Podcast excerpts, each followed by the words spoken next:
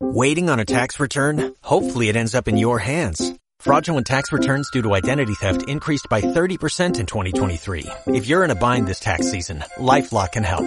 Our U.S.-based restoration specialists are experts dedicated to helping solve your identity theft issues. And all LifeLock plans are backed by the Million Dollar Protection Package. So we'll reimburse you up to the limits of your plan if you lose money due to identity theft. Help protect your information this tax season with LifeLock. Save up to 25% your first year at LifeLock.com slash aware. Buenas tardes. Buenas tardes. ¿Cómo están? Muy bien, muy bien. Feliz miércoles para todos. Gracias. Gracias igualmente, Irma. Bienvenidos a este programa llamado Camino de Purificación. Bienvenidos a los que están aquí presentes, a los que están a través de internet, escuchando nuestra radio www.myradiostream.com barra Ciudad Kumara. Y los que eh, vayan a escuchar por celular, www.myradiostream.com barra móvil barra Ciudad Kumara. Se pueden comunicar con nosotros a través del chat de la radio, a través del chat de Facebook Ciudad Kumara, y también los que están en el grupo de WhatsApp por ese medio. Entonces, nuevamente, bienvenidos. Mi presencia yo soy reconoce, saluda y bendice a la amada presencia yo soy de todos y cada uno de ustedes. Yo estoy aceptando, gracias, igualmente. Gracias.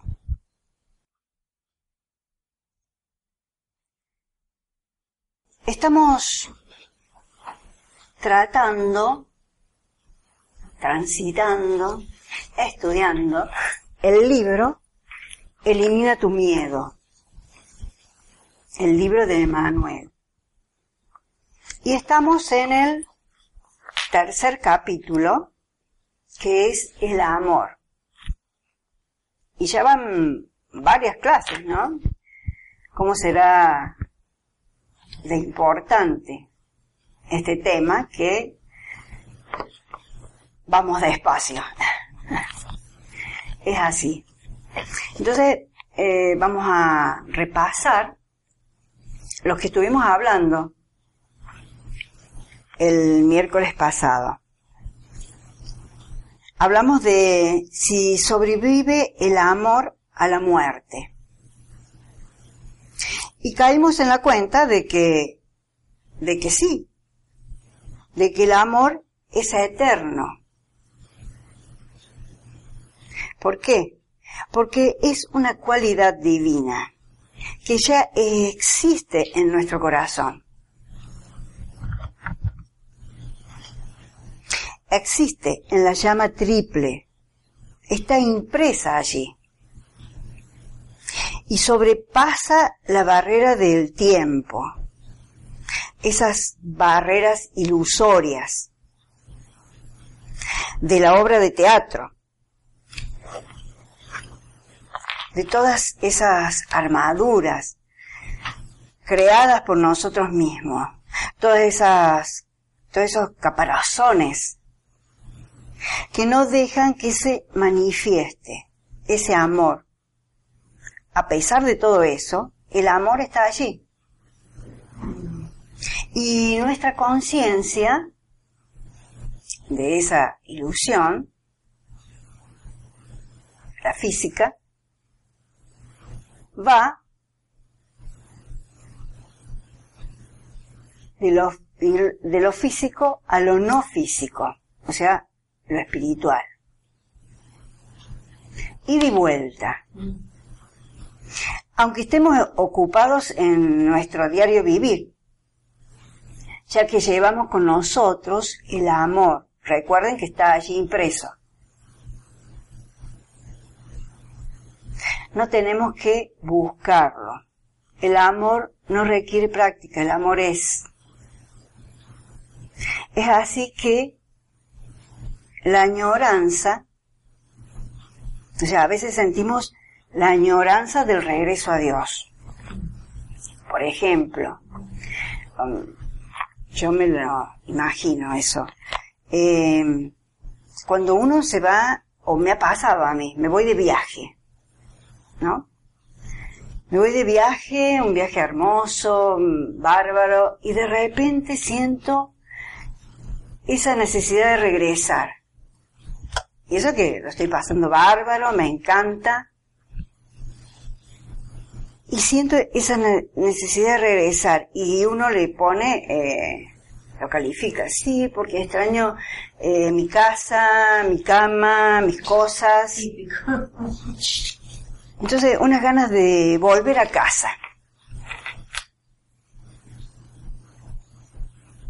Y ahí es algo así, esa, esa añoranza de regresar. Y cuando estoy en casa, recuerdo ese lugar y, y donde estuve y digo, qué lindo, qué, qué hermoso. Eso. Entonces, me imagino que esa es, por eso sentimos esas ganas de volver. Estamos en un lado, queremos ir al otro, y cuando estamos en el otro, queremos volver. Esa añoranza que está ahí, nada más que nos hemos olvidado. Quizá uno no toma conciencia de que es añoranza de regresar a casa. Claro. No le damos ese nombre. No, no, no, claro. Tal vez, eh, mi ejemplo, por ejemplo, si te colaboro con eso, es esa sensación de no pertenencia desde chico, que uno ha estado en la casa, uno ha ido al colegio, ha hecho lo que los padres le dicen, después la vida siguió y bueno, y te pusiste en pareja y tuviste tus hijos, te casaste, te divorciaste, trabajaste, todas las cosas que hiciste, pero en el fondo había una sensación de no pertenencia, de yo qué estoy haciendo acá, claro, de esto no es para mí, de, de, ¿dónde será mi lugar? ¿Por qué si yo siento esto, no encuentro la respuesta o el lugar correcto a dónde estar para no sentirme que soy un sapo de otro pozo?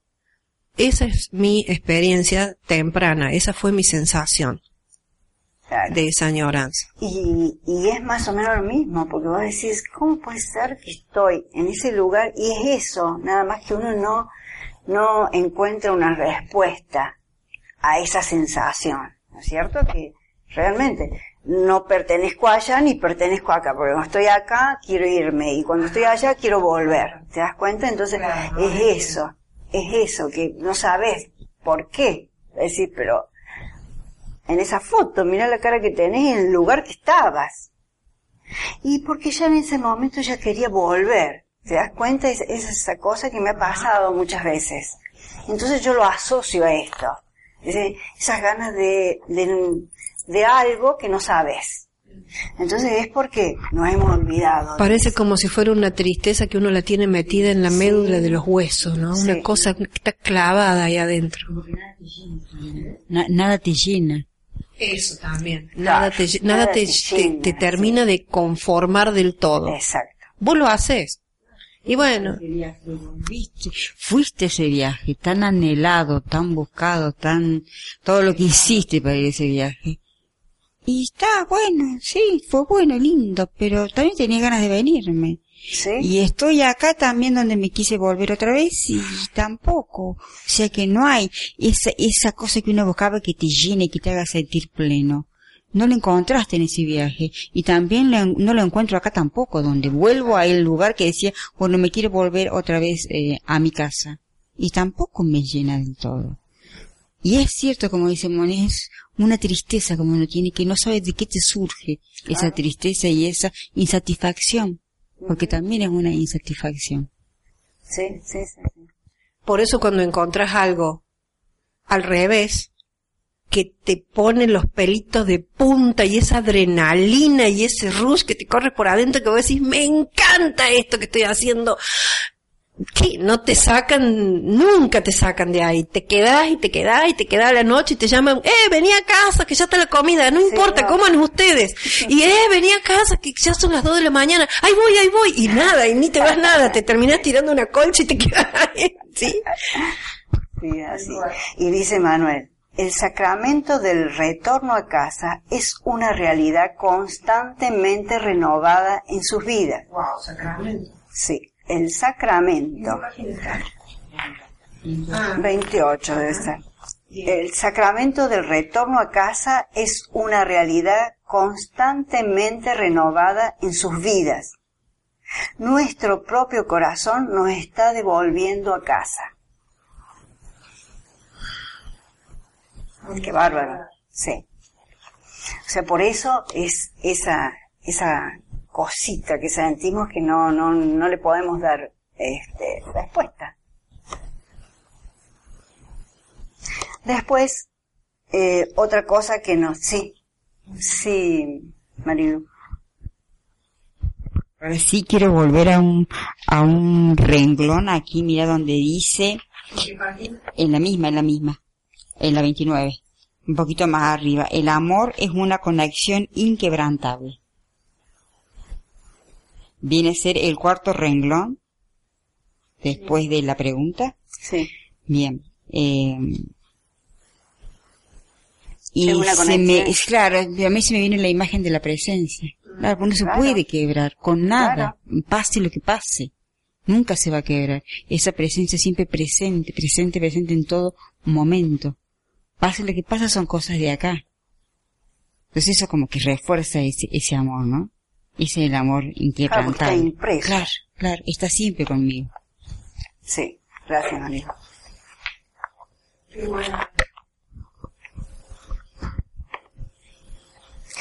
Otra cosa que nos hizo caer en, en cuenta Emanuel es que nosotros siempre hemos pensado que la mente debe regir y que el corazón debe seguirla. Porque la mente dice al corazón, yo mando aquí, tú eres un tonto y no sabes nada de nada. Eso es lo que nos dice la mente. Eso es lo que estuvimos hablando en la clase pasada.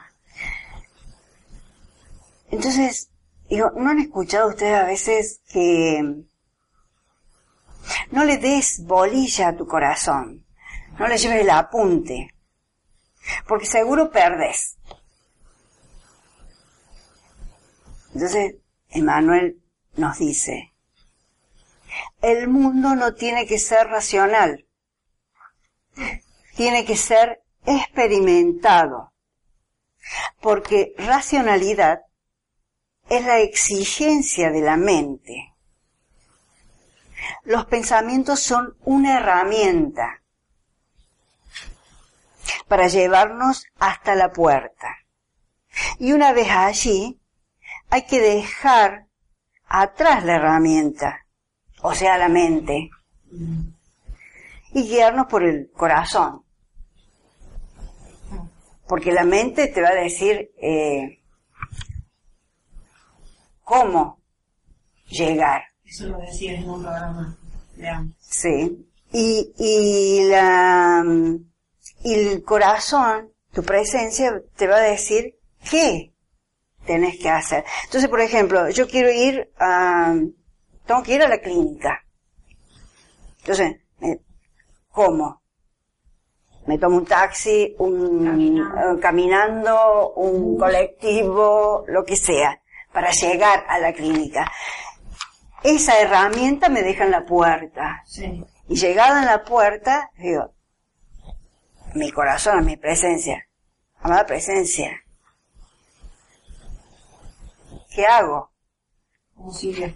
¿Cómo sigue esta situación? Entonces, esa, en todas la- las situaciones, amada presencia, ella te va a decir, ¿qué hacer? Pero cómo le tenemos que decir a la mente, o sea, es la herramienta. Entonces nos dice Manuel, ustedes no tienen otra salida que probar el amor. ¿Querías agregar algo, Mon? Quería compartir, Irma, que dice Emanuel que la racionalidad es la exigencia de la mente. ¿Pero qué exigencia? La mente diciéndole al corazón que ella manda. Claro, Yo mando aquí, tú eres un tonto y tú no sabes nada de nada. Dice. Y le Y es, creemos. y es cierto, le creemos, exactamente. ¿Por qué? Porque las sugestiones, y acá entramos con el tema de las sugestiones, que pueden ser externas, como bien dijiste, eh, tu familia o tus amigos que vienen y te dice, pero ¿por qué estás haciendo eso así? ¿Por qué no lo haces de esta otra forma? O vos sos un tonto, mira, te estás dejando llevar por tu corazón, que cómo vas a seguir ayudando a esa persona o cómo vas a seguir ayudando a ese familiar si ese familiar no hace nada por vos. Deja, no lo ayudes más. Y a lo mejor en tu corazón tu idea, tu idea sentimiento es otra, que quizás también es no seguir ayudándolo porque te has dado cuenta que le estás haciendo un daño, pero quizás tu idea sentimiento es, bueno, voy a poner orden, voy a poner disciplina, como dice el maestro ascendido Serapis Bey, disciplina también es amor, tengan en cuenta, por ejemplo. Entonces, volviendo a esto, la mente dice, yo mando aquí, tú eres un tonto, le dice al corazón. ¿Por qué? Porque estás con esa eh, debilidad, con esa, sos blandito, le dice el corazón. Vos siempre te dejás enroscar la víbora, o cosas por el estilo. Seguro que perdés. Seguro que perdés. Sí. Ajá. Sí. Y, viste, yo te lo dije, que te iba a dejar. Yo te dije que te iba a ser infiel. ¿Te dije que te iba a meter los cuernos o no te dije? Y- Yo te lo advertí. Yo te lo advertí. ¿no? Y el pensamiento entonces es la herramienta que nos conduce hasta la puerta. Tu ejemplo es de la clínica, cómo llegar hasta la puerta de la clínica. Pero me gustaría, si me permitís, trasladarlo al plano emocional, al plano espiritual. Sí. ¿Ustedes se acuerdan de la película Matrix? Ujú. En la película Matrix, eh, Morfeo, el instructor, lo guía a Neo, a su discípulo, cuando Neo por fin deja la rebeldía y la pavadez de la personalidad y se allana y dice, ¿qué pastilla va a tomar? ¿La azul, la roja? Bueno, sí, sí quiero, y se tomó la pastilla. Lo guía a que vaya a hablar con el oráculo, que por supuesto es ir a, a la presencia yo soy Claro. hablar con el oráculo para saber qué es lo que tiene que hacer. Y Morfeo en una parte de la película le dice, bueno, Neo, te he conducido hasta la puerta. A partir de ahora, eres tú quien tiene que abrir la puerta, ir a donde está el oráculo, escuchar lo que te dice y no me digas nada, porque lo que te diga es para vos. ¿Se acuerdan de esa parte? Sí, sí, bueno, sí, yo lo veo a eso aquí. Claro. La herramienta fue la persona que lo llevó. En el plano espiritual, hasta que uno logra la verdadera y profunda y total conexión con la presencia yo soy, de manera que uno empieza a ver cuál es el plan de la presencia y lo empieza a cumplir acá abajo, uno busca un guía espiritual que lo ayude a ver un poco más adelante ese camino que no puede verse por uno mismo. Sí. Eso es lo que hace el guía, te guía. Ahora, Vos tenés que- cuando vos llegas a la manija, te estás parado ante la puerta, la puerta tenés que abrirla vos. El guía turístico te lleva hasta la catedral, pero vos tenés que entrar adentro de la catedral y sentir cuál es tu experiencia. ¿Qué pasa adentro de tu corazón caminando por adentro de esa catedral? O de eso lo que sea, un parque donde el guía te haya llevado. En el plano espiritual lo mismo. Descubrir. Yo te enseño cómo se hace, pero vos tenés que poner en práctica y presta atención a qué es lo que estás sintiendo y qué empiezan, qué cosas empiezan a pasar en tu experiencia, poniendo en práctica eso que el guía te enseñó. Claro. Así lo veo a esto. ¿No? Exacto. Excelente el ejemplo. Entonces, aquietarse y dejar que el corazón te guíe. No la Uno, no la mente. Entonces nos dice Manuel, ustedes no tienen otra salida que probar el amor. Pero tenemos que ser pacientes, porque al acto de transformación hay que darle tiempo, porque el miedo es tenaz. El intelecto se aferró al miedo Porque Él es su creador. Y nuestro mundo de ilusión no, po- no podrá regresar a la luz hasta que todas esas partes sean purificadas y transmutadas, iluminadas. Claro, porque la ilusión. Es irreal. Record- eh, recordadas en, o sea, todas esas partes recordadas en la esencia del amor perfecto. Todo lo que se presenta en la ilusión. Cada vez que decimos, eh, decidimos amar, vamos a lograr iluminar una parte nuestra. Una parte nuestra que está oscura. La luz del ser transforma la oscuridad. Como dioses, creamos la ilusión con el propósito de descubrir la naturaleza del amor allí escondido, donde pareciera que el amor no está. Pareciera. Pareciera. Así, cuando sucede una guerra o cuando sucede una catástrofe, uno dice, pero esto, Dios. ¿a Dios a dónde está? Y los maestros. Y resulta que sí está el amor ahí. Por, sí. Sí está el amor ahí. Y sabes que me llama mucho la atención Eh, la paciencia, esa paciencia con nosotros. Primero que no tenemos más remedio que transitar este camino de- del amor, porque es la única forma que vamos a poder volver a casa. Claro. y, y esa paciencia con nosotros mismos en cada pedacito de oscuridad que uno va viendo de uno mismo, es, es, es amarse, ¿no es cierto? Y, mm, para poder seguir, para poder iluminar ese, ese pedacito, aunque sea pedacito que podamos ir iluminando. Por eso es tan, tan importante, como nos dice, la paciencia que tenemos que tener con nosotros mismos. Sí. Si no, no vamos a poder llegar. No. Y el amarnos a nosotros mismos, creo que es, es ser pacientes, precisamente. Así es, María Luisa. Y a esa paciencia que nos dice acá María Luisa, eh, yo la enfrento con el miedo. Porque el miedo es tan tenaz, tan, tan eh, reiterado y tan difícil de, de, de, de contrarrestar y de, y de combatir. A veces hay personas que dicen, yo no tengo miedo.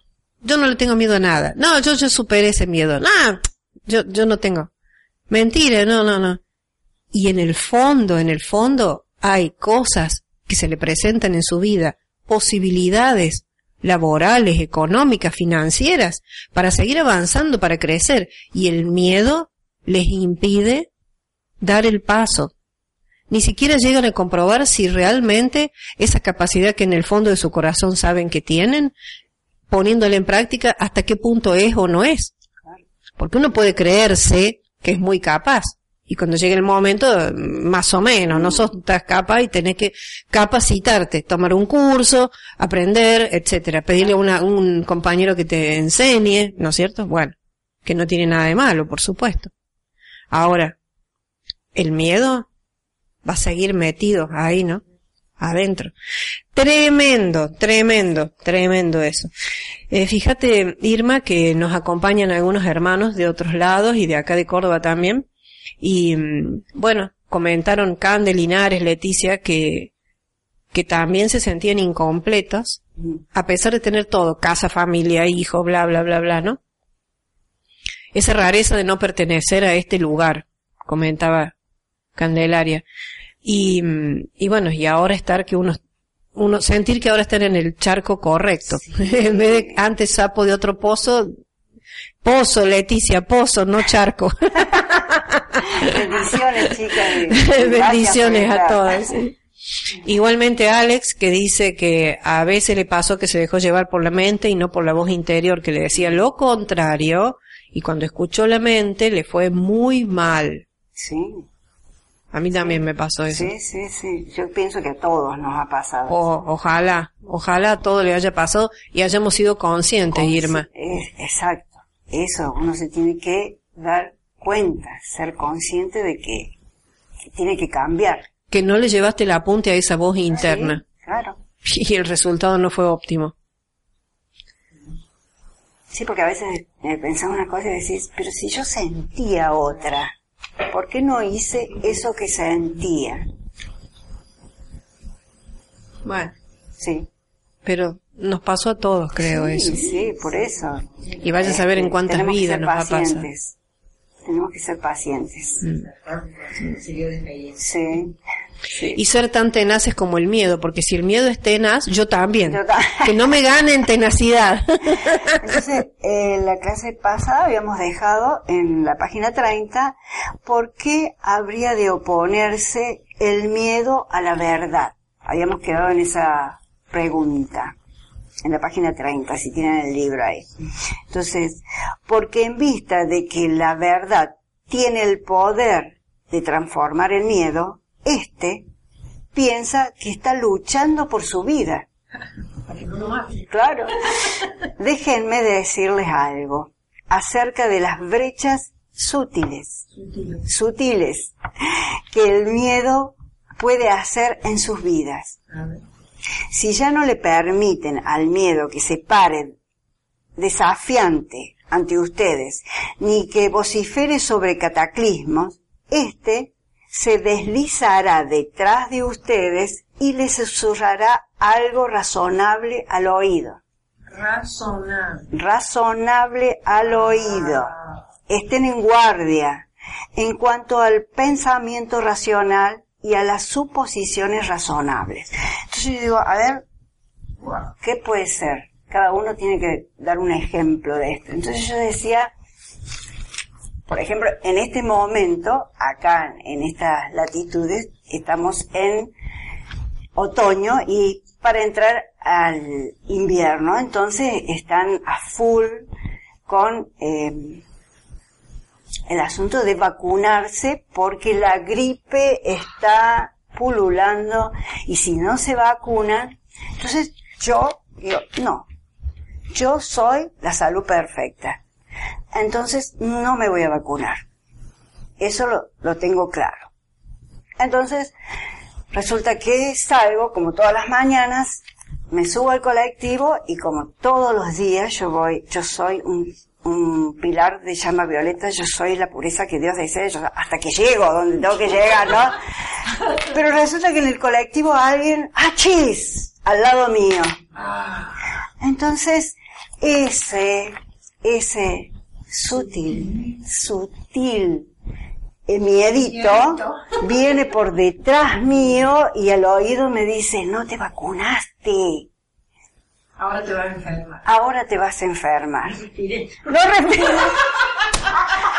Entonces ahí el nariz por otro lado, pilar, así no respiré el estornudo del otro. el pilar, este, la- Respiración rítmica. Entonces, eso es el miedo que yo estaba muy segura, yo soy la salud perfecta. Y- pero eso fue muy sutil, sutil, y por atrás al oído te susurro, no te vacunaste. Eso es A la noche te picaba la garganta. ¿No viste que vine comiendo un caramelo de miel? bueno, entonces eso es lo que hace el miedo, porque vos lo estás trabajando, lo estás enfrentando. Entonces de repente da la vuelta y te hace cosquilla al oído. Entonces, por eso nos dice, estén en guardia en cuanto al pensamiento racional y a las suposiciones razonables. Estén en guardia. Esa palabra suposiciones yo le pondría al lado sugestiones. Sugestiones. Usando los términos que usa el maestro ascendido San Germain, que habla de sugestiones externas e internas. Fíjate, Irma, que causalmente esta mañana me había mandado un mensajito Tere Arriola Sí. diciendo que mm, se ha metido a estudiar una especialidad, ella es médica, y que le perturba lo que en las clases dice el, el profe. Dice que el profe está haciendo una especialidad de, de bienestar público, especialidades públicas para la medicina, y lo único que hable es que no hay nada bueno, puras cosas malas, que el país está jodido, que el secuestro del órgano, de los órganos está al día, que cuídate del vecino. Dice, todo eso habla el profe. Justamente esta mañana estábamos conversando y me acuerdo en este momento al oírte decir de lo sutil que es el miedo. Cuando vos lo enfrentas y le decís, ¿sabes qué miedo? Tómatela de acá, te conozco bacalao, aunque venga disfrazado. Vuelve, pega la vuelta. Tú no tienes poder. Y si te di poder, te lo quito. Entonces dice el miedo, como un perrito se hace el que se va. Y va a dar la vuelta, y si viene se te para por detrás. Igual, tal como estás diciendo. Sí, sí, sí. Es así. Dice, ¿vos me echaste? Ya vas a ver. Ya vas a ver por dónde voy a entrar por el fondo. dice. Exacto, por el fondo. Y el fondo es lo racional. claro. ¿No es cierto? ¿Por qué? Porque estamos entrenados a vivir en un mundo, en la cultura de ustedes, que piensa que la mente debe regir y el corazón debe seguir a la mente, cuando tiene que ser al revés. ¿Por qué? Porque si vos te llevas por el corazón, todo el mundo te va a catalogar de irracional. Claro. ¿Me entiendes? Sí, sí. Tal cual como acaba de decir el maestro acá. Así es. Y hasta medio tonto también. Sí, sí, sí. En algunos casos es medio tonto. Sí, tal cual. Claro. Porque piensa con el corazón, Claro. pensar con el bolsillo. El billete, el billete. Claro, no tienen nada en la cabeza, es tan ilusoria, tan este fantasiosa y todo eso. Esa gente que es fantasiosa, llena del amor y de esas cosas tan superficiales y como que no son reales, como que no son existentes. La mente es un poco así. Ese tipo de personas se las cataloga así. Claro, claro. Y lo lindo que rescato de acá, la verdad es lo que transforma el miedo. De la importancia de la verdad, ¿no? ¿Por qué Es lo único que puede el transformar. miedo a la verdad? Claro. Sí, Claro. la verdad eh, lo transforma. Totalmente. Y a la verdad, y a la pureza, y a la sabiduría, y a la liberación, y a, a la paz, y a la sabiduría, y a la voluntad, y a todas las cualidades de los siete rayos. ¿Por qué La habría de oponerse el miedo a todas esas cualidades? ¿Por qué? Por eso justamente. Porque las cualidades divinas transforman el miedo. Y el miedo no se quiere morir. No, sacan el reinado. Exacto. La, la, la personalidad no quiere que le saquen la corona, el cetro, el, el, el manto que ya logró tener. Va a luchar. Y te va a poner la zancadilla. Y te va a poner obstáculos. Y no te vas a dar cuenta porque viene disfrazado Exacto. de racionalidad. Exacto. Y el disfraz del, del, del bacalao Claro. viene disfrazado, claro. Pero es así. Sí. ¿Algún ejemplo han mandado los chicos? No, ¿no? Están pensando todavía. A ver, yo estaba leyendo. Aquí entra el comentario de decirle, hacerle caso al corazón y no a la razón. Pregunta Teresa Garfias. ¿Es así lo que nos dice Emanuel? ¿Cómo es? Eh, repetime la pregunta. Si aquí Sí. entra el comentario, eh, me parece que ella se refiere a que nosotros en otros programas hemos dicho siempre acerca del cabezón y del corazón. ah, sí, sí, sí, sí. De hacerle caso al corazón y no a la razón. Sí, sí, sí, sí. Sí, Tere. Ah, entra. Hay que hacerle caso al corazón. El corazón eh, está en nuestra presencia, nuestra, nuestro verdadero ser. No te va a llevar por otro, por mal camino. ¿Te das cuenta? Entonces, eh, por eso decíamos, relajarse y centrarse en el corazón y preguntar. Ahí hacemos la pregunta. Amada presencia, ¿qué tengo que hacer? Después surgirá cómo, pero ¿qué tengo que hacer con esta situación? Entonces ahí le estás dando la- este, el poder al corazón, le estás dando En realidad a veces surgen dudas cuando uno es nuevo en estos, en estos cambios que uno está haciendo, que son cambios trascendentales en la vida de uno y en la, y en la, en los cuerpos de uno, ¿no? Entonces, recuerden que la duda entra también por la mente. Esa duda también es la razón que te hace poner en duda. ¿Vos estás segura de lo que estás sintiendo? Te dice la mente. Me parece que lo que estás sintiendo te vas a equivocar. O mm, vos estás segura, segura de entregarte al tipo y viene la mente y te dice, ¿te fijaste cuánta plata tiene? Primero fíjate, porque no vaya a ser que te entregues al tipo y después resulta que sea un limpio, un, un, un pelado ahí que no tiene nada. Claro, eso no es del corazón. Bueno, no, eso es de la razón, Claro, totalmente. claro. Pero pasa, Irma. Sí. Pasa. Entonces, esas dudas las mete la mente también. Y mientras haya dudas, es porque no hay certeza. Y la certeza que te da el amor, que te da la verdad, que te da la sabiduría, solamente salen del corazón. Entonces, si uno tiene la menor o más leve duda, debería volver a entrar, como dijiste recién, al silencio y volver a preguntarle a esa llama en el corazón, a ese Dios que tenemos anclado en el corazón. Si no te fue suficiente una vez, hacelo veinte veces. Yo una vez necesitaba saber qué hacer en una situación de mi vida y demoré un año. Primero en escuchar la respuesta, porque debe ser que la respuesta llegaba, pero yo en aquel Claro. momento no era capaz de escucharla. Tenía mucho ruido Sí, que no dejaba escuchar. sí. Hasta que por fin se fue aclarando el panorama, despacito, despacito se fue aclarando y uno orando y orando y pidiendo y pidiendo y cuando tuve la certeza fui y lo hice en media hora. Se resolvió todo, lo que me había demorado un año en saber. Media hora. No demoró más de media hora en resolverse. Pero fue el corazón la el que... decisión Sí, de, de entrar a esa cámara secreta que es Sí. este, nuestro corazón y escuchar. Así fuera por un año, no importaba, el tiempo no importaba, pero yo tenía que estar segura de que lo que hacía no me estaba equivocando. La mente me decía lo contrario, te cuento. Por eso yo quise estar segura.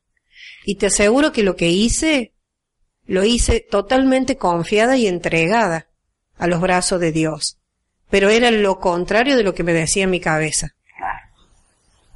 Porque la cabeza, la razón, siempre está buscando otras cosas que son superficiales, que son ilusorias. En cambio el corazón busca lo eterno, lo real, lo verdadero, por eso hablamos de la verdad. Pero a la mente no le sirve lo verdadero y lo real. Ella quiere seguir eh, siendo protagonista de la ilusión, Irma. ¿Sí? Y me quería hacer creer que yo iba a perder. Por eso demoré todo ese tiempo hasta tomar la decisión y hacerlo en un ratito. Cuando estuve decidida, listo, Es lo que hago. siempre pasa así, en un ratito resolves todo eso que te llevó tanto. Y encima se resolvió de la manera que yo ni me hubiera, ni me hubiera imaginado. Pero fue perfecto. Claro. Y gracias Padre, hasta el día de hoy, fue una liberación, ¿no? De hace, te estoy hablando unos 15 años atrás más o menos, hasta el día de hoy, más nunca, por supuesto. Se- Se la tragó la tierra la otra energía. Tremendo. Sí, por eso mm, nos dicen que tenemos que estar muy atentos a eso.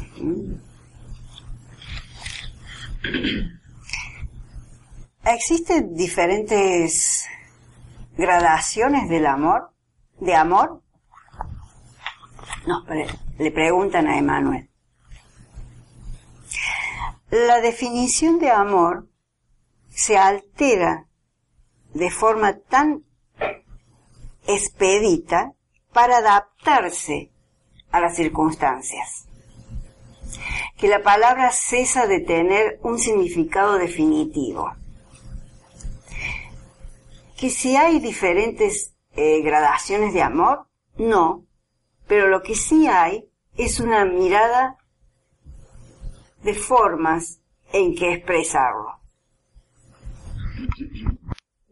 Miríadas de formas en qué expresarlo. Doquiera que el amor esté en su esencia, es, ese amor es puro. Doquiera que el amor esté en su esencia, ese amor es puro si no quiero de los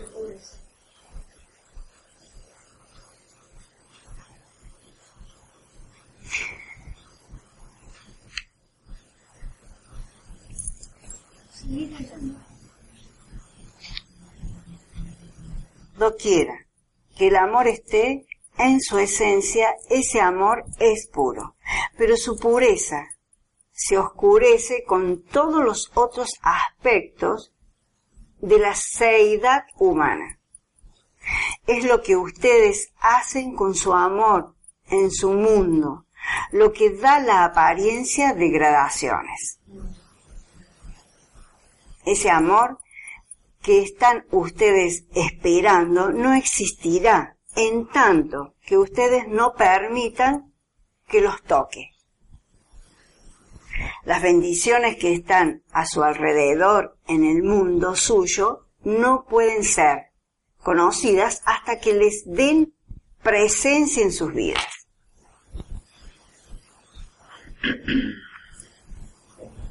Quiere decir que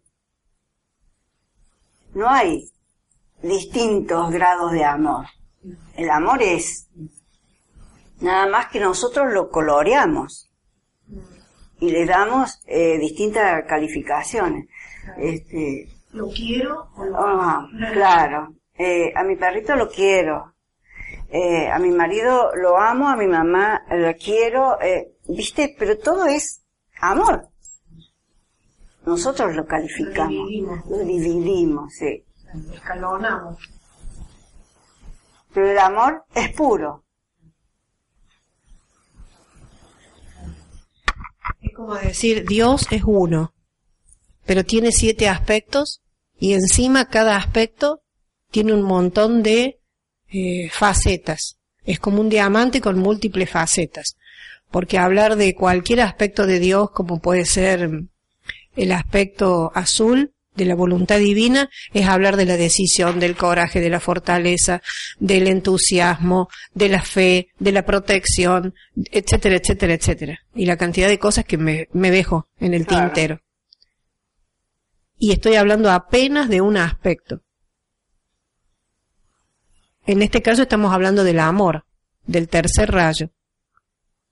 El amor es uno, pero hay una miríada de formas, una variedad, un abanico de formas y de cualidades a través de las cuales se puede expresar ese amor. Y eso hace que uno, con la mente finita que tiene acá abajo, crea que el amor tiene grados. Más caliente, menos caliente, más frío, menos frío. Apenas lo amo. claro. Sí, es verdad. En realidad es una barra, es un eje. De un lado está el miedo y de la otra punta el amor. A medida que te vas acercando a la punta del miedo, el amor se va enfriando. Y a medida que te vas acercando a la punta del amor, el miedo va desapareciendo. Pero no es que haya grados. Por eso me dice, ese amor que están ustedes esperando no existirá en tanto que ustedes no permitan que los toque. Porque a veces, este, sí, estás esperando el gran amor y vos amás. Estoy esperando el príncipe El azul que venga azul, claro. en el caballo blanco con su brillante armadura y su espada y me libere. Pero yo todavía ni siquiera me amo a mí misma. Claro. Entonces, ¿cómo, cómo te va a llegar ese amor si vos no, eh, ni te amás vos, ni, ni, ni amás, ni, ni brindás nada? O quiero un tipo que tenga mucha guita, pero yo eh, soy incapaz de recibir. todavía no aprendí a recibir. Todavía no aprendí a recibir. Sí. Hay algunos comentarios. Eh, Leticia Márquez de Córdoba dice, recuerdo cuando alguien me dijo que el miedo era mi amigo, por- porque sintiéndolo me podía proteger. Sintiendo miedo me podía proteger el miedo a mí. Claro, como que es una, un mecanismo de autodefensa, Claro. entiendo que puede ser. Y me lo creí. Y fue así como me perdí avanzar y dejé pasar tantas oportunidades. Bendiciones, Leticia. Sí, es cierto. Yo, sí, a mí me ha pasado también. De, si tengo miedo, estoy protegida. Sí. Y uno no se da cuenta que el miedo paraliza, entonces no haces nada. ¿Estás protegida de qué? No avanzas. No te deja caminar el miedo. ¿Sí? Viviana Gabrenas, de Córdoba. Bendiciones, Vivi. Dios los bendice, hermanas Kumaras. Pienso que cuando tomamos la decisión de caminar hacia el amor, se nos presentan inconvenientes. Es la forma de aprender a enfrentar las energías, como también de purificar nuestros cuerpos. Sí. Cuando tomamos la decisión de caminar hacia el amor, Tomamos la decisión de caminar hacia el amor. Sí. Otro con... ¿Algo más, Mon?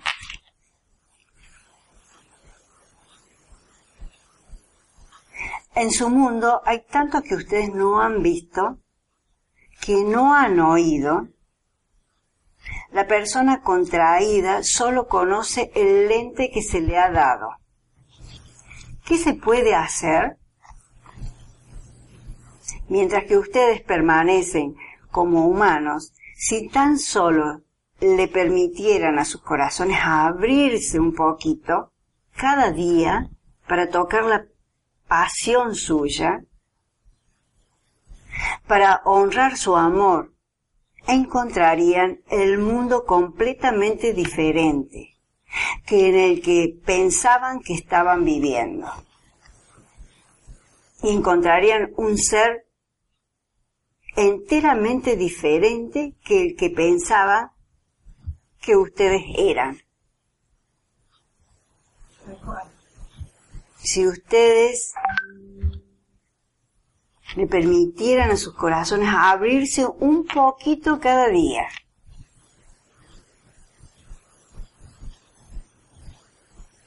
Y llegar a conocer ese amor, esa pasión. Entonces eh, encontraríamos un mundo completamente diferente, nos dice. Y es verdad. Porque nosotros pensábamos que estamos viviendo en el amor. Resulta que no es el verdadero amor.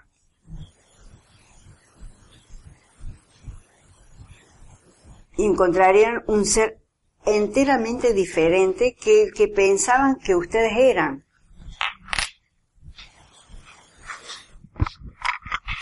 Como si se nos apareciera un mundo nuevo. Porque es un mundo que no hemos visto y no hemos oído. Es todo algo nuevo, este descubrimiento de este amor, porque es como volver a descubrir Claro. este, este, este amor, este, este, si a medida que vamos abriendo el corazón a este mundo nuevo, es como descubrir de a poco algo que no hemos visto y que no hemos oído, Y hemos vivido. ni hemos vivido. Te abrís al amor. Vos sabés, Irma, que justamente, mira lo que son las cosas. Causalmente, unas horas antes de, que empiece tu programa, estaba mm, escribiendo con una persona acá en Facebook que se había conectado con Ciudad Kumar. Y cuando uno entra en Facebook, viste que se encuentra siempre con la parte esa de inicio en donde hay un montón de publicaciones. Y veo una publicación que tenía una frase del maestro Confucio. Ajá. Y la frase, la palabra del maestro Confucio decía que mm, hagas cuando por fin te decidas, algo así, no me acuerdo exactamente cómo estaba planteado, pero era, el tema era este. Cuando por fin te decidas a hacer lo que realmente ames y te guste, probablemente vas a dejar de trabajar. Mm, Y había un montón de comentarios al respecto, ¿no? Abajo de la imagen esa. Comentarios como por ejemplo, sí, suena muy bien, es muy romántico, muy lindo, pero supongamos que a mí me guste la música o a mí me guste el arte, el sistema el sistema, atención, el sistema no te permite entrar, porque el sistema te dice a dónde tenés que trabajar y qué tenés que hacer para ser útil y para poder ganar dinero. Entonces todos esos sueños, por ejemplo en mi caso, quedaron en el olvido. Y otra persona escribía, claro, es tal como dice la feulanito de tal, porque el sistema te va indicando. A mí me gusta, por ejemplo, me hubiera gustado desde jovencito ser filósofo. Pero en vez de eso estudié sistema, soy analista de sistema. ¿Por qué? Porque el, sistema social económico en el que estamos inmersos, dice que si yo soy analista de sistema y trabajo con computadoras, voy a ganar mucho más dinero que si, y voy a tener futuro. ¿Y cuántos padres hay que le cercenan los sueños a los hijos porque eh, eso no te va a dar tanto o esto te va a dar menos. Y por supuesto había gente que también comentaba lo otro, ¿no es cierto? Como que bueno, uno tiene que hacer lo que a uno le gusta, lo que uno siente, qué sé yo, porque en definitiva eh, estás siguiendo lo que tu corazón te indica y así es como que vas a ser feliz y todas esas cosas. Yo también puse un comentario acerca de que cuando uno empieza a hacer lo que uno realmente quiere, seguro en algún lugar del planeta va a haber alguien que va a pagar dinero por ese servicio que estés brindando. Y eso es así en todos los órdenes. Eso puede pasar en Latinoamérica, eso puede pasar en los países del primer mundo, pone uno. Pero yo, que soy latinoamericano, olvídate, eso no puede pasar en Latinoamérica. Entonces, la, la, continuación, no importa en qué país del mundo vivas, porque esto no se trata de dónde viva uno.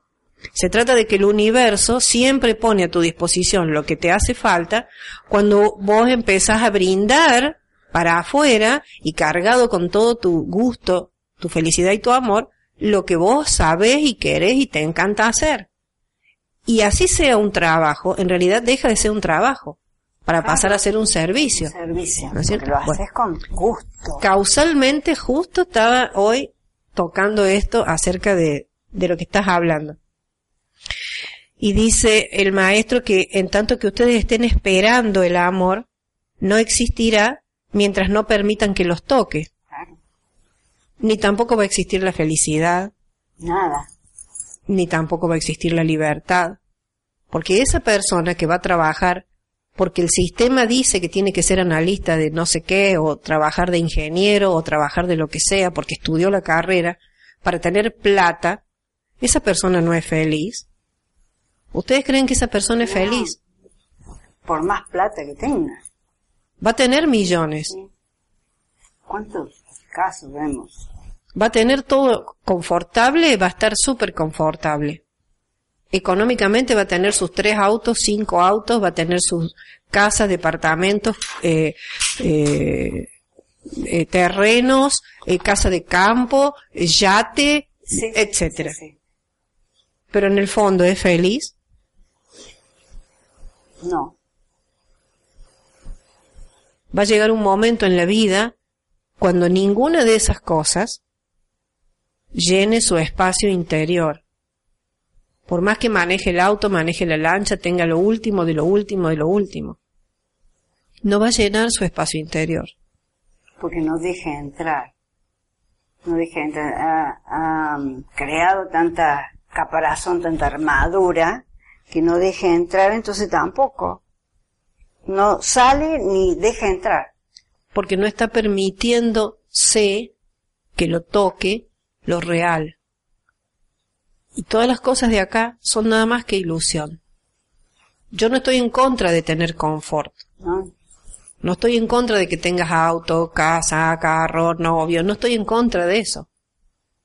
Estoy simplemente comentando que la frase esa famosa del maestro Confucio que tiene más de 2500 años, 3000 años atrás, hasta el día de hoy sigue movilizando tu alma. Cuando Confucio te dice, quizás en ese momento dejes de trabajar. Mm. Cuando reconozca. Cuando yo era chica, yo también pensaba, porque uno vivía en un hogar en donde seguramente te inculcaron o, o veías el ejemplo, que había que trabajar para poderse mantener, que había que trabajar y duro, duro. Un trabajo no era suficiente, había que tener dos o tres trabajos. Pero con esa connotación del trabajo. Y resulta que uno después va avanzando, va creciendo, va aprendiendo y entendiendo, y a lo mejor tenés cinco trabajos ahora, o seis, o diez cosas distintas al mismo tiempo. Estás haciendo diez cosas distintas al mismo tiempo, y ninguna te pesa, Irma. ¿Se dan cuenta de la diferencia? O sentís el peso, como que tenés una mochila con bueno, tantas... si, Claro. es- si ninguna de esas 10 cosas son las que te gustan, seguro Claro, que vas a sentir claro, el peso. Yo me estoy refiriendo a 10 cosas que te gustan, Claro, que has claro. multiplicado la cantidad de actividades. Sí, sí, sí, sí. ¿Cómo? Es con total placer que uno lo hace. Y está el pla claro, con total entrega que estás, podés hasta inclusive te llegar a ser un poquito cansado, ¿no? Pero estás cansado feliz. Sí, sí.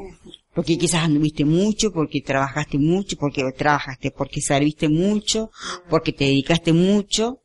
Estoy un poco cansado, el cuerpo no lo siento cansado, pero estoy tan Pero lo hago feliz. feliz. Me siento tan pleno que no siento ese cansancio. ¿Sabe a mí qué me parece? ¿Dónde está la clave de este, de esta enseñanza del maestro? Donde dice, mientras que ustedes permanecen como humanos, si tan solo le permitieran a sus corazones abrirse un poquito cada día para tocar la pasión suya, para honrar su amor, encontrarían un mundo completamente diferente. Ahí está la clave, en la palabra pasión. Pasión. La Irma. pasión que hay en mi corazón. Tenemos miedo Sí. a, a dejar salir para afuera nuestra pasión. Sí, sí, sí, sí. Eso que nos encanta, que nos gusta bailar en el medio de la calle cantando a las 3 de la mañana porque me genera ese sentimiento, esa adrenalina de la que hablábamos hace un rato. No, porque el que dirán y que me voy a quedar sin plata y que qué va a decir mi familia y que no dejamos salir afuera a la pasión. Y eso que es la pasión, ese es tu plan, por ahí va la cosa. La tenemos encerrada adentro de siete puertas, siete candados, siete cerraduras. No vaya a ser que se quiera salir un cachito para afuera. Entonces tenemos que lograr, lograr abrir esa compuerta y dejar que salga esa pasión y hacer las cosas con pasión. Acá hay un comentario de Hugo Ordaz de California. Ah, Dice, bendiciones, Hugo. bendiciones, dice Hugo. bendiciones. Bienvenido. Como en una clase pasada nos decía Moni que en algún momento todos los seres humanos tenemos la oportunidad de entrar al camino espiritual y este es el único camino de regreso a casa. Con esto pienso que cuando un individuo no tiene idea de qué tan maravilloso es este camino, poco podrá anhelar regresar al Padre. Claro. Y allí tenemos la oportunidad de contagiar amorosamente y sutilmente abriendo la puerta a tal experiencia. Nosotros contagiar. Mirá. En lo que está cayendo en cuenta Hugo, ¿no? Muy bueno su comentario. Sí, sí, sí. Eso tenemos que lograr, contagiar. Ahí está. Ahí está el meollo. Claro. ¿eh? Lograr que el, el que vea diga, ah, mira, yo también quiero. Y no significa hacerse cura, ¿No? ni hacerse monja, ni, ni abandonar la familia, ni mucho menos, porque el camino espiritual es el camino diario, la vida cotidiana vivida desde otro punto de vista, nada más. Aurora López de Cancún dice, en la religión católica me inculcaron que la valentía era un disfraz de la irresponsabilidad. Mm, mira vos, sí. Sí, Aurora. Gracias a Dios, ahora voy abriendo mi conciencia disfraz de la, de la irresponsabilidad, claro. Sí, Cuando, cuando vos sos irresponsable y te disfrazas de valiente, pero en realidad no cumplís con las responsabilidades. Eso le enseñaron, Entre dice en la, responsabilidad, claro. sí. Tere Arriola. A mí se me han presentado una serie de pruebas, entre comillas. Energías que vienen a pesarme, moverme o no sé. ¿Por qué? Lo cierto es que en muchas ocasiones los maestros me hallan con los calzones abajo, porque sí me mueve. Pero me levanto, niego esas apariencias. Y es que si uno no está anclado de la amada presencia, del amor real, sí te barre la corriente. Mm, pero esas bendiciones, Tere, eh, pero esas apariencias que te mueven aparecen, pero para que vos las veas, no desconocerlas. Eso dice ella. Ella dice que en muchas ocasiones la hallan con los calzones bajos porque sí la, la mueven, Claro, sí, sí, sí, sí. pero que ella se levanta y niega esas apariencias. Porque si uno está anclado, si uno no está anclado en la amada presencia, en el amor real, la corriente te barre. Sí. Sí, la verdad que sí. por ahora. Yo le diría por ahora. Porque al Porque principio, no está, no está tan anclada. claro, las raíces no están tan ancladas, tan firmes por ahora, porque Por uno, bueno, porque lleva es- un tiempo, ¿no? Esas apariencias cuando aparecen es que te están diciendo algo. Entonces si, si vos decís, eh, das vuelta la cara y no la reconoces, no la trabajas, van a volver a aparecer. Eso que te moviliza. Claro. ¿Por qué te moviliza? Es un paso Sí, negar sí. y decir tú no tienes poder fuera de aquí, todo eso. Al principio y está perfecto. Sí. Así hay que hacer. Ahora, a medida que vaya pasando el tiempo, a punta de negar, uno Vuelve. va, va, claro, darán la vuelta, demorarán un poco más, pero volver van a volver. Sí. Como decimos siempre, a punta de pisar el freno no vamos a llegar nunca a la esquina. Sí. Si bien cuando aprendes a manejar lo primero que te enseñan es dónde está el pedal del freno y cómo se aprieta. Para tu propia protección. Eso es lo que te enseñan. Claro. Acá en la enseñanza también, a una persona nueva se le enseña, tú no tienes poder fuera de aquí, no te acepto.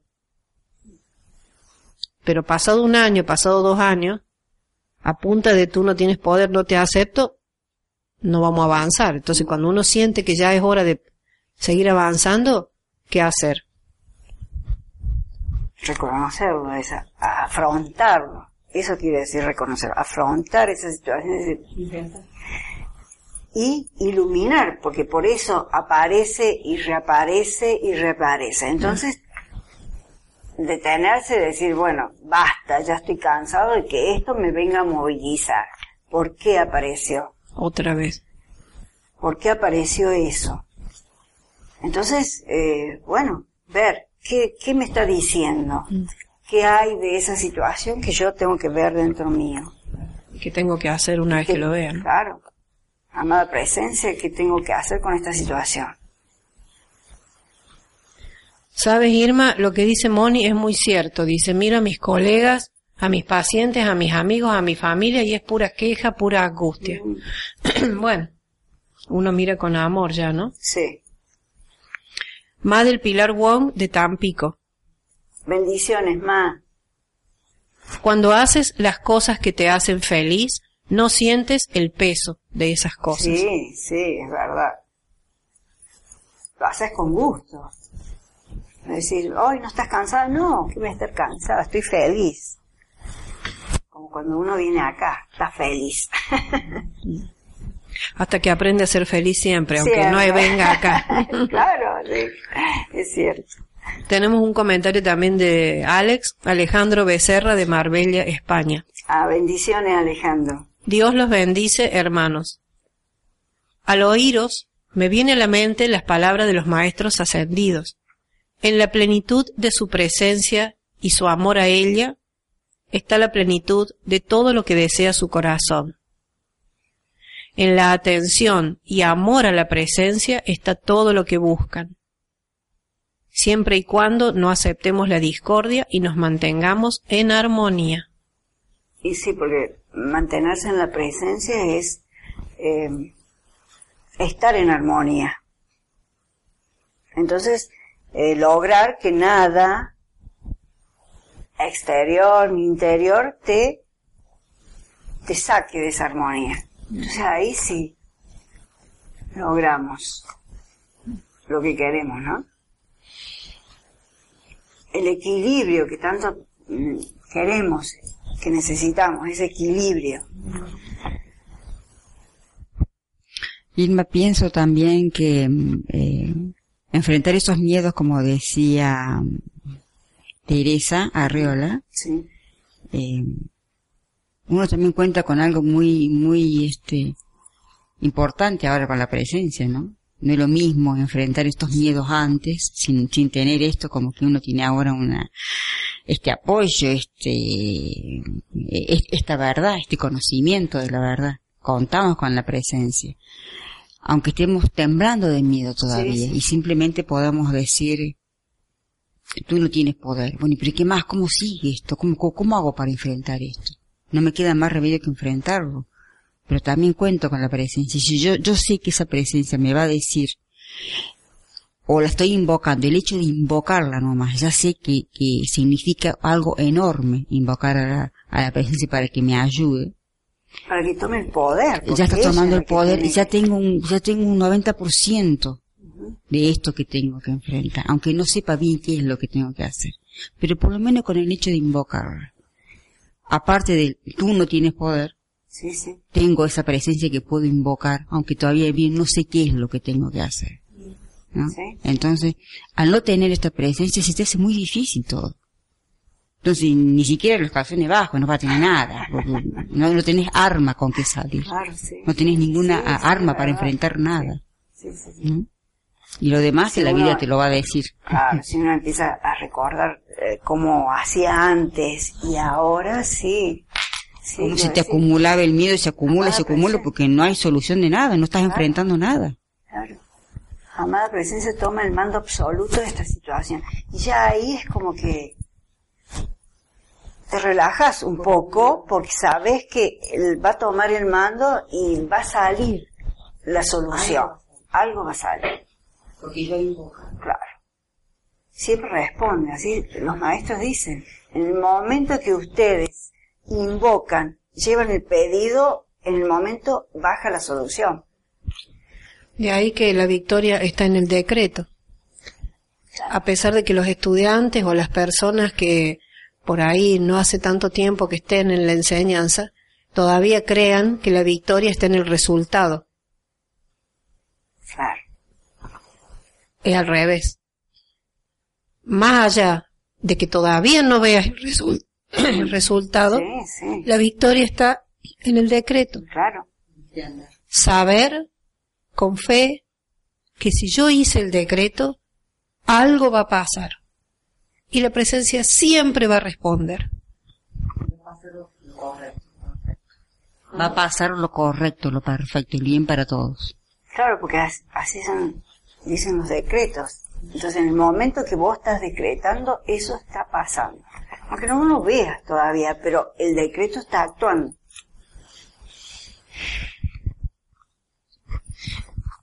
Dice que mientras permanezcamos como humanos y le, si le permitiéramos al corazón tocar un poquito la pasión, ¿no? Mm, encontraríamos un mundo diferente en el que está, en el del que pensábamos que estábamos viviendo. Y dice, encontrarían un ser enteramente diferente que el que pensaban que ustedes eran. Ustedes eran. Yo, cuando leí eso por primera vez, hace como 20 años atrás, 15, ya ni me acuerdo cuántos años atrás, demoré, no sé si dos meses en, en superar, el, en- no, no en entender, en superar el vuelco que me dio en el corazón. Se me dio vuelta el corazón cuando leí eso. Encontrarían un ser enteramente diferente que el que pensaban que ustedes eran. Claro, Claro. porque me, me decidí a dejar salir mi pasión. Y la Mónica que salió, que es la Mónica que obedece y hace todo lo que esté a su alcance para obedecer permanentemente la voz interior y el plan ese de la presencia, que la presencia te lo va poniendo adelante todos los días y utiliza a tu Cristo interno para hacerte saber, por ahí no es, te estás corriendo, volvé, volvé el camino donde estabas antes, ahí era. Eso es maravilloso cuando te empieza a suceder, porque uno empieza a por fin conocer que es un ser totalmente diferente al que uno creía que era. Mira lo que te digo. Sí. Te encontrás con Nada una persona nueva, Irma. Sí. No, nada que ver. Nada, que, ver. Bueno, Te cuento eh, los que nos han estado acompañando Sí. en el día de hoy. Estuvo Madel Pilar Wong de Tampico, Candelaria Linares de Tenerife, Lili Cadenas del Distrito Federal, Guadalupe Romero también, Reina García de Metepec, México, Hugo Ordaz de California, Sonia Martínez de Guadalajara, México, Aurora Lopa de Cancún, de Marbella, España, Alejandro Becerra y de Alemania, Erfurt, Fernando Blanc. Teresa Garfias de Puebla, México, Pablo Rodríguez de San Juan de Puerto Rico, Diana Grimm de Miami en Estados Unidos, Leticia Márquez de Córdoba, Alejandra Acuña de Neapel, Estados Unidos, estuvo también con nosotros Melisa Nocedal de Michoacán, México, eh, Teresa Garfias ya la nombré, Viviana Gabrenas de Córdoba, y ¿quién más? A ver si me dejo a alguien. No, no me estoy dejando nada. bueno, bendiciones a todos. Bendiciones hermanos. Y gracias por habernos acompañado. Hoy iba a leerles algo de un libro que me devolvieron, pero lo vamos a dejar apenas empiece la próxima clase. Tengo una amiga que me vino a visitar los otros días y me dice, ay Irma, te voy a devolver un libro que me prestaste hace cinco años. Ay, menos mal que lo leíste rápido, le digo.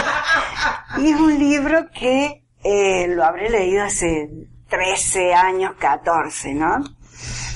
Y cuando me lo devolvió ahora, lo releí y digo, ay, esto tengo que, les voy a leer el final nada más como hacíamos antes, viste que decíamos, vamos a ver el final como es. Y el, el libro del caballero de la armadura oxidada, a lo mejor muchos lo han leído, pero apenas empiece el programa que viene, porque ya nos hemos pasado un poquito, les voy a hacer el, el enganche. Así que bueno, los espero el miércoles y muchas Próximo. gracias. Próximo y muchas gracias por habernos acompañado. Gracias, igualmente, bendiciones.